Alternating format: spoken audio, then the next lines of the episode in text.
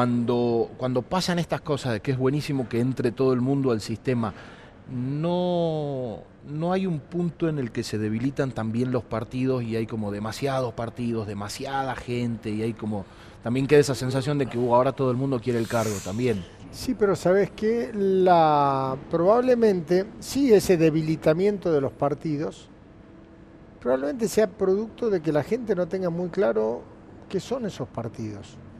Yo tengo mis serias diferencias respecto con cuál es la agenda que el gobierno nacional le impone a la sociedad, entre comillas, desde el peronismo. Porque creo que se está olvidando el gobierno que el peronismo nunca ha sido un movimiento social de tipo clasista, el peronismo ha sido un movimiento social que generó la movilidad social ascendente. No es que la diferencia nuestra con el comunismo, que nosotros no vinimos acá para sacarle, para que no haya más ricos en la Argentina. Lo que vinimos es para hacer movilidad social ascendente, para el que no tenía nada, empiece a mejorar su calidad de vida gradualmente. Esa es la razón de ser del peronismo desde sus propias génesis hace casi 80 años. El problema cuál es? Cuando desde la simplificación, lo único que vos buscás es alentás la confrontación y el resentimiento social en la Argentina, eso te va complicando cada vez más las posibilidades de poder construir los acuerdos que necesita la Argentina. Si la Argentina, vamos a un tema puntual, si yo tengo prejuicio porque a mí no me gusta que haya una excesiva rentabilidad para el empresario. ¿Estamos de acuerdo? Porque por mi formación y como soy peronista, ¿qué es lo que tengo que hacer yo? Lo que tengo que hacer es evitar que la Argentina tenga que pagar una prima de riesgo para cubrir esa volatilidad que tiene la economía argentina y eso se llama mayor rentabilidad. Entonces, a mayor riesgo, mayor rentabilidad. Si yo lo que quiero, porque no quiero que el rico gane cada vez más, lo que tengo que hacer es quitar la volatilidad de la Argentina, quitar el riesgo de la Argentina para que tengamos la rentabilidad de los países socialistas europeos. Bueno, pero para eso tengo que garantizar la seguridad jurídica, tengo que garantizar las reglas de juego, tengo que hacer que el empresario no sea un enemigo de la Argentina, sino una persona que invierte y da laburo, tengo que generar condiciones para que dé laburo. Bueno, tengo que hacer todo eso. En la Argentina si hace eso, no se hace. Resultado pasa lo que pasa. Pero ahí la primera queja es, es muy caro pagar impuestos en Argentina. Cuando en realidad estos, estos países socialistas europeos la carga impositiva está como es correcto. el 50%. A diferencia de la Argentina, vos tenés servicios que validan eso. Pero aparte de eso, eso es una parte el problema serio es dos cosas. Uno, la política tributaria tiene que ver, primero, es para recaudar impuestos, es cierto. Segundo, lo dice nuestra constitución, es para orientar un modelo económico. La Argentina, la orientación al modelo económico es el desaliento a la inversión privada, lamentablemente. Entonces, si vos desalentás la inversión privada, ¿quién va a dar laburo? Porque el laburo, si no, van a ser todo empleo público, pero ¿quién lo va a pagar? Porque alguien va a tener que pagar ese impuesto. Entonces, el problema es no entender que vos lo que tenés que hacer es desatar las fuerzas productivas de la Argentina y realmente generar una muy sólida clase media, rural y urbana que pueda generar valor agregado a través de la economía del conocimiento, a través del proceso de, de industrialización, de lo que sea, es incentivar. Hoy lo que se hace es desincentivar el proceso. Entonces, Ahí está fallando la política tributaria de la Argentina. Más allá de si los impuestos son más bajos o más altos, el, problema es que la economía no se acomoda con el látigo. En ningún lugar del planeta Tierra se acomoda con incentivos. Así funciona en el mundo. O sea, no es una cuestión ideológica, es una cuestión de sentido común. Y acá el régimen de incentivo en el país está tergiversado está en contra de la inversión, está en contra de la generación de empleo, está en contra justamente de la movilidad social. Ese es el problema. Pero es mucho más caro para, el país sostener eso, porque gente, gente sin trabajo, gente con hambre, te consume más recursos de salud. Obviamente, pero bueno, eso es lo que no se entiende. Ese es el otro costo del, de, claro, pero la falta de trabajo. Es el círculo vicioso. La Argentina vive un círculo vicioso. Entonces, hay que salir de ese círculo vicioso. ¿Cómo salimos de ese círculo vicioso? Primero, bajando la volatilidad a la, economía argentina. ¿Cómo se le baja? Primero con acuerdos políticos. Los problemas económicos de la Argentina empiezan en la política. un país en donde uno es enemigo de otro permanentemente y no tenés la más mínima certeza o seguridad de cómo va a funcionar este país dentro de dos años y medio, porque cambia el gobierno, te va a desalentar todo. Entonces, el empleo, el tipo que labura en este lugar o en cualquier lado, requiere de algunas reglas de juego para que alguien invierta en eso. Entonces, si vos no sabes si dentro de dos años tus reglas de juego ya no van a correr más y van a correr otras, ¿quién va a hacer algo? Solamente vas a invertir en algo que puedas recuperar tu inversión en dos años. En tres años, en cuatro. Bueno, y Bolivia, por ejemplo, con la nacionalización de los hidrocarburos, les respetó algunas cuestiones y empresas privadas se quedaron a pesar obviamente, ¿por qué? Porque se les ha garantizado la seguridad del trabajo en el país. ¿Está bien? Obviamente, con una presión tributaria mayor. ¿Qué significa la estatización? El Estado se asoció a un 82% y le dejó el 18% a las empresas. Yo lo he discutido con empresarios este, petroleros y gasíferos que están en Bolivia, que están en la Argentina. Y cuando el tipo te muestra la planilla, me dicen, en la Argentina eh, el argentino me cobra más que eso, me cobra más del 82%. Entonces, y sin embargo no soy socio y me declara enemigo, no, yo ya soy socio del Estado y tengo garantizado un 18%. Desde el discurso te declara, te declara enemigo, pero cuando vas, a cobrar, venís bárbaro. Claro, en cambio acá es al revés. Entonces, ese es un problema que nosotros no entendemos. Por ejemplo, a mí me parece bárbaro que este, eh, ahora se anunció que el gobierno se involucre, por ejemplo, y dice, bueno, vamos a garantizar, hoy ya la, la economía en el mundo está bien, requiere de trenes, de rutas, todo, pero también requiere de la autopista informática, de conectividad, de todo eso. Anuncia el gobierno, bueno, vamos a estatizar y hacer todo eso. La pregunta es, ¿tienen plata para hacerlo? Porque yo creo que no la Argentina está fundida. Entonces, si no tenés plata para hacerlo, ¿por qué no generas condiciones para que lo hagan los privados? Que puedan darle rentabilidad, darle seguridad, lo que sea. ¿Para qué? Para que se desarrolle la producción argentina. Eh, hoy la Argentina está con aproximadamente 10.000 puestos técnicos vacantes en lo que significa todo la economía del conocimiento. La pregunta es, o sea, no llegamos a, a tener los recursos humanos para sostener eso. 10.000 10.000 por año, la high-tech que trabajan en la Argentina te lo plantean. Nosotros cerramos con un déficit de por lo menos 10.000 personas por año que no podemos llegar a conseguir. ¿Por qué? Porque no hay posibilidad. Porque para eso necesitas primero formación, capacitación y también necesitas fierros, que ya no son autopistas y, trenes. Necesitas conectividad, necesitas eso. Necesitas cables. Bueno, lamentablemente...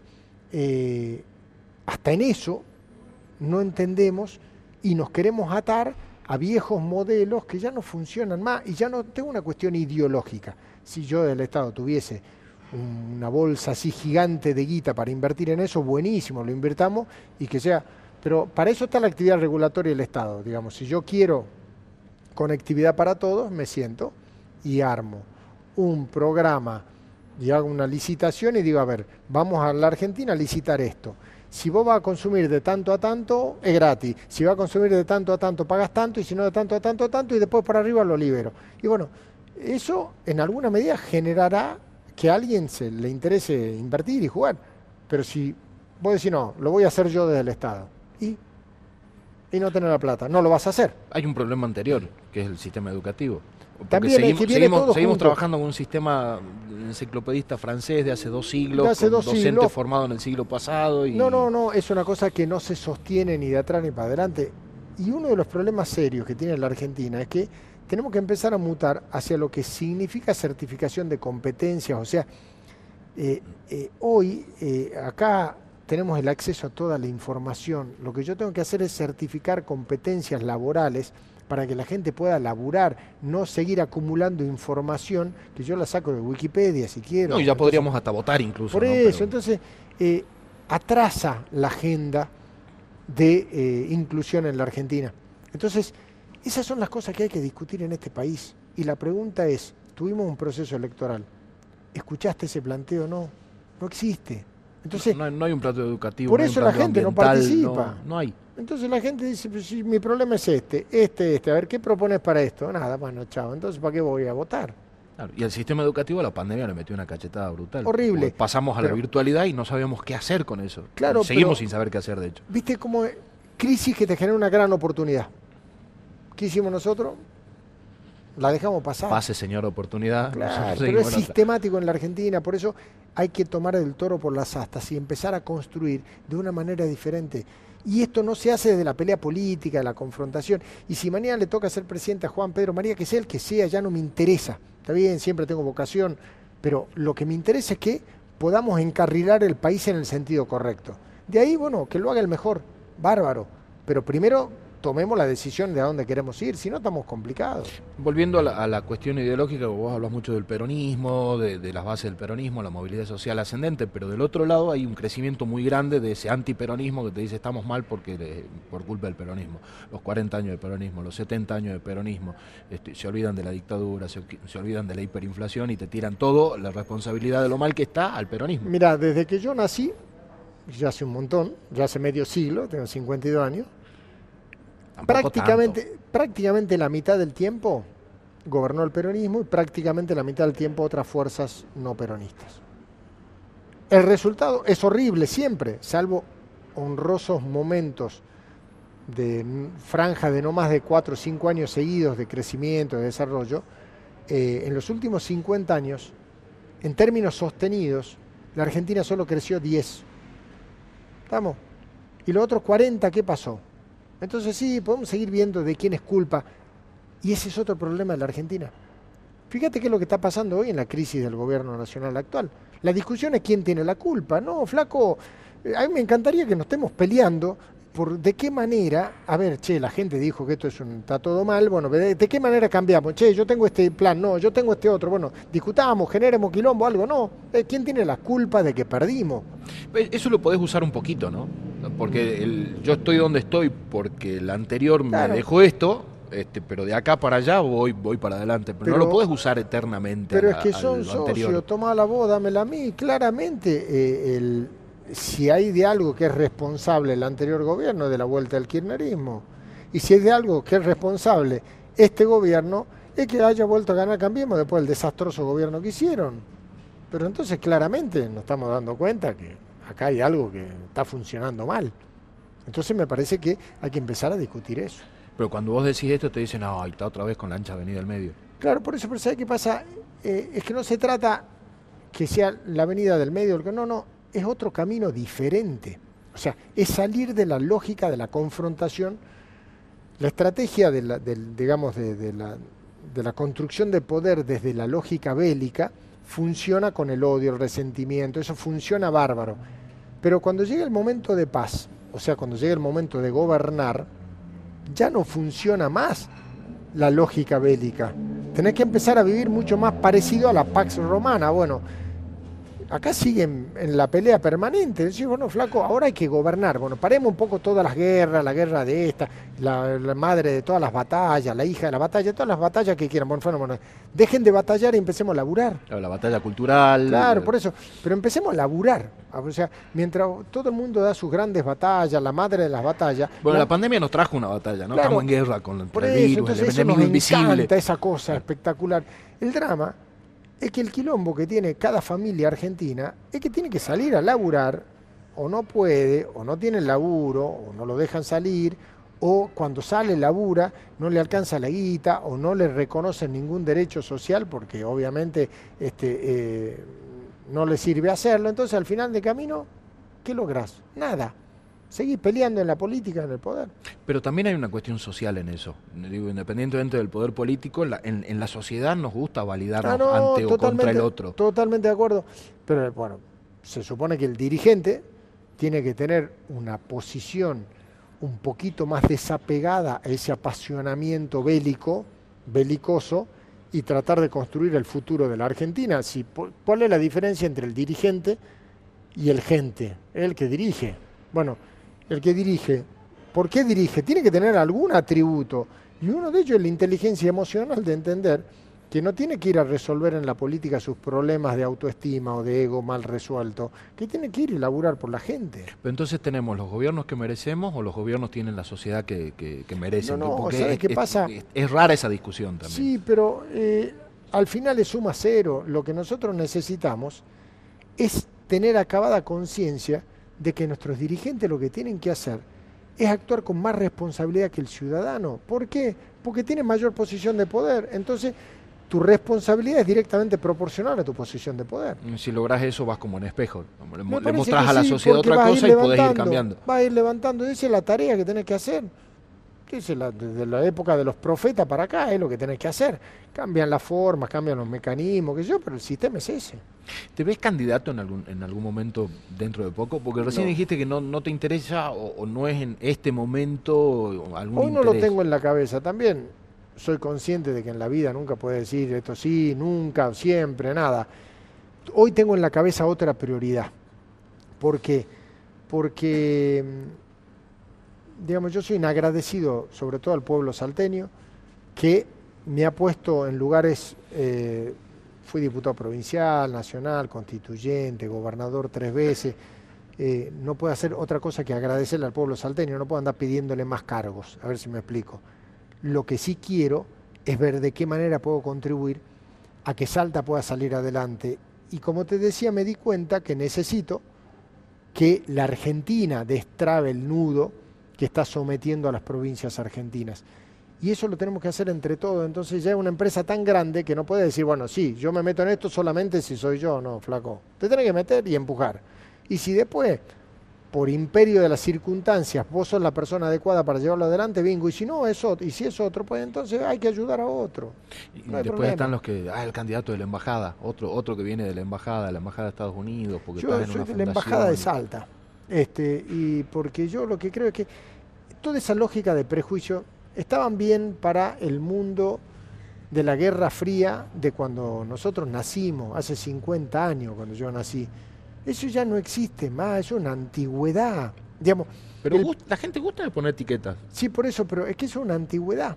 ¿Por qué? Porque el drama es que lo que la Argentina tiene que entender es cómo funciona el mundo del siglo XXI, no el de principio del siglo XX o mediados del siglo XX. Ya terminó ese mundo, ya terminó, ya está. O sea, y también esa cosa de que no es que a los argentinos nos va mal porque están los yanquis o están los este, otros o están eh, la gran eh, colectividad internacional viendo a ver cómo nos joden a los argentinos. No, nosotros nos jodemos solos y somos muy eficientes, no necesitamos que nos vengan de afuera a joder.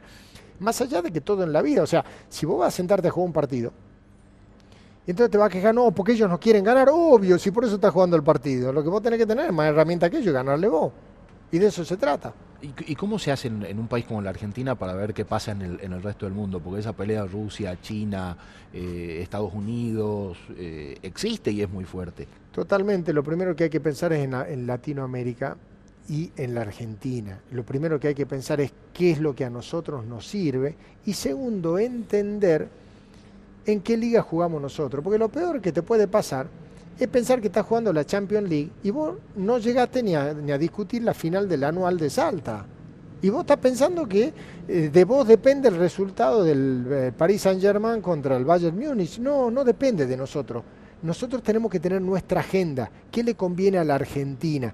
Y en ese qué le conviene a la Argentina nos convendrá eh, para mí no hay que entrar en la lógica de los bloques este, eh, unipolares, no, hay que sentarse y decir, este acuerdo me conviene, vamos, este acuerdo me conviene, vamos, esto me conviene, vamos, chao. Pero salir de, la antiojera, de la orejera, que diga, no, no, esto no, porque estos son, este, porque curiosamente, eh, el planteo del antiimperialismo yanqui, cosa que ascribo y como peronista siempre lo he eh, lo he, planteado, es, tenemos que pensar que la lógica del imperialismo va mutando de acuerdo al posicionamiento de los países, de acuerdo a las épocas de la historia. Entonces probablemente hoy hay otros colonialismos e imperialismos que vienen a reemplazar ese viejo imperialismo. O sea, es como que nos quejemos del imperialismo de los romanos. Ya no están mal los romanos. o sea, empecemos a pensar en el siglo XXI, dejemos de pensar en el siglo XVIII, XIX. Da, como un poco de melancolía, ¿no? Esa, esa, esa bandera de la patria grande que proponían Néstor, Chávez, que, en algún momento se intentó y empezó a cobrar eso es lo que necesitamos hacer en la Argentina. ¿Y sabe dónde nos ¿Y dónde equivocamos? En atarnos a prejuicios ideológicos cuando yo era uno de los que impulsaba que la Argentina tenía que incorporarse en el pacto andino. Y la respuesta que tuve de las autoridades de Cancillería de ese momento es que el problema es que los que estaban promoviendo el pacto andino eran países de derecha. ¿Cuáles eran los países de derecha? Colombia, Perú, eh, Bolivia, Chile. ¿Qué pasó? Después se fueron todos a la izquierda porque Bolivia se fue Sánchez de Lozada, este, eh, vino, eh, bueno, primero Mesa, después eh, Evo Morales. En Chile se, en ese momento no sé quién estaba y ahora pasó a estar de, nuevo el socialismo. Este, en Perú pasó lo mismo, en Colombia pasó lo mismo. Entonces el problema es meterte uno, involucrarse en las cuestiones internas de otro país. Que los brasileños resuelvan sus cuitas internas como mejor les plazca, así como a mí no me gusta que se metan en cómo yo resuelvo las mías de la Argentina, ¿por qué me voy a meter yo? A ver, voy a hacer un acuerdo con Perú solamente si Perú tiene mi posición ideológica. ¿A mí qué me importa la posición ideológica de Perú? Lo que me interesa es el destino de nuestros pueblos, que son hermanos. Y, lo hizo eso lo hizo tanto la derecha como la izquierda, ¿no? Porque Macri después empezó a retirar embajadores del, otro lado. Entonces, eh, es infantil es infantil. Eso hacía cuando era chico. Ah, me llevo la pelota y me voy. No, flaco, sentate, discutí, conversá. Hay que entenderlo de otra manera. Pero es difícil, si no nos podemos poner de acuerdo entre nosotros, menos con otros países. Pero lo primero que tenemos que ponernos de acuerdo entre nosotros es, eh, a ver, una de las cosas que hay que hacer es tener una política internacional que le sirva a la Argentina, que no sea una carta de presentación en las internacionales de los partidos políticos sobre ideología, es un cuento. Pero también hay condiciones desde afuera, porque si vos haces negocio con China, Estados Unidos te, se enoja. Es como todo en la vida, es lo mismo que con Rusia. Es lo mismo que, bueno, ¿sabe qué pasa? El que se enoje tiene doble laburo, enojarse y desenojarse.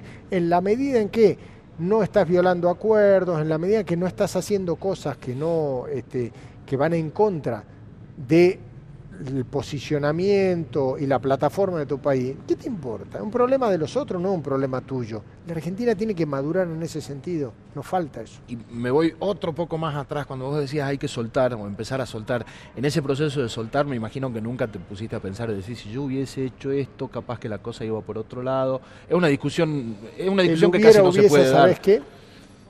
Está bueno tener la mirada retrospectiva para evitar cometer de nuevo mismos errores. Pero es malo quedarte paralizado en el pasado. O sea, lo que hubieras o hubieses hecho, ya lo hiciste o no lo hiciste. Ya está. Es un aprendizaje esencialmente yo estoy mucho más focalizado en lo que tengo que hacer mañana que en lo que hice bien o mal ayer. No, se puede juzgar los errores del pasado con la sabiduría del presente. Por eso, porque vos porque vas hay contexto, ¿no? Pasaron un montón de cosas. Obviamente, aparte, eh, viste, como todo en la vida es cuando vos analizás la historia. Decís, pero ¿cómo este tipo hizo tal cosa si pasó tal otra? Claro, lo estoy viendo 100 años después, 50 años después, así es más fácil que la tabla del 1. Sarmiento es el más fácil. Claro, entonces sí, pero ¿cómo? El gran educador, pero mataba indios y nos quedamos en esa. Eh, claro, eh, pero ¿y después? Y no discutís otras cosas. Entonces, eh, la historia argentina es realmente eh, un catálogo de las cosas que no hay que hacer en términos de organización social. Entonces, vos tenés que entender que nuestra lógica de funcionamiento, no, valga la redundancia, no ha funcionado porque no fue mal, no nos fue bien. Tenemos que entender que no nos fue bien. O sea, no es que nos autoflagelemos y nos latiguemos y digamos está todo mal. Es, nuestro país es espléndido, los argentinos somos gente espectacular, pero no va como el culo. Lo digamos de verdad. Entonces, algo estamos haciendo mal, porque si seguimos haciendo lo mismo de siempre, estamos jodidos. ¿Podemos ponerle un poquito de optimismo? Sí. ¿En algún momento esto cambia? Sí, pero lamentablemente, ¿sabes qué? ¿En el corto o en el largo Cuando nos pegamos un palo, cuando nos volvamos a pegar un palo, nos vamos a levantar y decir, bueno, che, qué cagada nos ponimos, bueno, estamos más o menos enteros, uh, mirá, yo una félula acá, me quebré el otro hueso, esto, el otro, bueno, ahora vamos juntos, che, no le peguemos a la pared porque nos vamos a pegar un golpe nosotros. Pero no, podemos evitarlo. Si, estamos viendo que estamos en un momento Sería genial, pero ahí del porrazo. Tenemos esa ventaja también. Lamentablemente los principales decisores de la cosa pública argentina eh, siguen jugando a los fuegos artificiales arriba de un polvorín. Y ellos lo siguen haciendo con una o ingenuidad o impunidad, ya no sé, gigantesca. Problema de ellos. Alberto parecía que venía como más moderado yo creo que... ¿Necesitamos más moderado? Yo creo que eso fue una, una construcción intelectual que hicimos los argentinos. Algunos hicieron para votar al kirchnerismo que no querían votarlo, decían, no, pero mirá que es distinto, pero no lo conocían, no tenían la menor idea de quién era. Y segundo, eh, es el anhelo. Nosotros transformamos en realidades potenciales anhelos o sueños. Soñamos tanto unas cosas, decimos, no, entonces eh, ya va a terminar toda esta pelea, entonces, y, tanto nos lo repetimos que no, la creemos, decimos, esto va a ser así, no, no va a ser así. ¿Qué razón lógica había que, en términos estrictamente racionales, para pensar que se podía generar una lógica de funcionamiento diferente a esta? Ninguna. Ninguna, o sea, ninguna, todo lo demás es anhelo, vos conocés el kirchnerismo y conocés el macrismo y a los dos les rechazaste un espacio y, fuiste, por otro espacio. era porque los conocés, ¿no? Y claro, porque sé perfectamente que esa lógica lleva a esto que estamos viviendo. Pero Alberto fue el primero del kirchnerista que, levantó la bandera de Urtubey presidente. Sí, pero... Allá, lejos y en el hasta tiempo. Que, Hasta que ese dirigente que creían que, que podía ser, empezó a demostrar que no jugaba en ese juego. O sea, que no jugaba al blanco-negro, al Montesco Capuleto, a que estaba todo bien o todo mal, eh, porque yo no soy de esa lógica. Entonces ahí entendieron que yo no les servía porque no sirvo para esa lógica, aparte no lo sé hacer. O sea, si a mí me dicen, che, mira, este, necesito que venga a jugar el fin de semana, no soy habilidoso para jugar la pelota, pero bueno, vení y va a ser arquero, me van a cagar a goles porque no sé atajar. Entonces, ¿para qué me van a llevar a atajar si no sé atajar? Tampoco soy un monstruo, no soy Messi, pero bueno, puedo jugar en alguna posición, pero arquero sé que no soy. ¿Entendés? Entonces, en la vida hay que saber para qué uno es bueno. Entonces yo no soy bueno para la lógica de la pelea, la confrontación, te cago a palo, amigo, enemigo. Puede suceder en el fragor de una batalla electoral que te pase un poquito rosca, pero no es tu funcionamiento central, o sea, te podés correr un poquitito hasta el tipo más centrado cuando está corriendo una carrera de auto y se pega con un toque y sí, pero ¿cómo hizo eso? Bueno, se calentó y no pensó. Bueno, pero el problema es que cuando vivís sin pensar, te pasa esto. 2007 fue una muestra de esto. El Salta nos convoca a todos, nos necesita a todos y al final terminaron integrando tu gobierno gente con la que te habías peleado durante la campaña. Y muchísima gente... Hubo eh, gente del urtubeicismo puro que... Indignados porque no entendieron lo que yo decía, porque no es que... Era literal. Claro, es que el gobierno de coalición no es un gobierno de coalición con todos los míos, el gobierno de coalición es con todos los otros, no los míos. Acuerdos y consensos no es con lo que piensan igual que yo. Algunos quedan piensan distinto. Bueno, es, inevitable, pero pretender que, como ahora se habla, gobierno de coalición, el gobierno, la Argentina, el gobierno de coalición es gobierno con una jefa y su empleado, eso no hay coalición. Hay alguien que manda y alguien que obedece, vamos a ser claros. Pero la Argentina necesita otra cosa. ¿Qué es lo que propone al Frente Macri? Exactamente lo mismo. Un señor que tal toma las decisiones y empleados que hacen las cosas con mayor o menor jerarquizado, en la estructura jerárquica, pero que es lo mismo. Entonces no hay acuerdo, no hay colisión, no hay nada. Yo creo que hay una diferencia entre... Está claro que del frente de todos hay una señora que manda y el resto toman decisiones. Del otro lado me parece que la cabeza visible no es el que manda. A mí me parece que hay como una cosa más atrás, digo, casi conspiranoica, pero me parece que hay más empresas y otra cosa que mandan. Eso sí, sí. sí se fundieron todo. Pero sería genial eso, se fundieron todo. O sea, eh, y si realmente sigue habiendo gente ahí, es porque los tipos no se merecen tener nada de lo que tienen, porque ahí se fundieron todo. O sea, la debacle de la economía argentina eh, en los últimos dos años del gobierno de Macri fue tan brutal, fue mucho peor que la que te pasa cuando te aparece un régimen casi comunista. Fue tremendo lo que les pasó a los tipos. Eh, entonces, ahí te queda claro que era todo una, una idea. Muchos de ellos después se compraron el cuento de que no, bueno, entonces el nuevo gobierno y esta cosa aperturista, qué sé yo, bueno, hoy ya se quieren pegar la, el frentazo contra la pared, pero bueno, tarde. Bueno, pero tienen un 30% que no es menor. Que, no es, que no es tan real tampoco, porque es un 30 sobre el 50 que fue a votar. No, llegaron ni al 30 duro que, pueden tener. eso, es chiquito todo. Ninguno de los dos, ¿no? Es chiquito todo. ¿Por qué? Porque la gente está muy caliente. Y tiene razón. Eh, ahí se ve la crisis. la crisis política se la ve ahí. Totalmente de acuerdo. La, mitad de la gente votando y de la mitad que votó, cada uno se Con lo cual, el famoso tema de la gran polarización del 90% de hace dos años ya se terminó porque en el mejor de los casos tenés sesenta y pico entre las dos principales fuerzas, pero aparte sesenta y pico de un porcentaje ínfimo de gente que votó. Esto es la verdad. Pero nadie lo dice. Bueno, ahora lo estamos diciendo nosotros, pero, pero ¿Por qué no le conviene al sistema político? No le conviene al sistema político, porque el sistema se valida a sí mismo, no es su resultado. Entonces, es una cosa compleja. Cuando la sociedad tome conciencia de esto, esto va a ser bravo. Te agradezco mucho que hayas venido. Por favor. Muchísimas gracias. Gracias, querido. Pasaba entonces Juan Manuel Urtubey por La Rosca en dos partes. La vimos la semana pasada y la vimos esta. Gracias por estar con nosotros.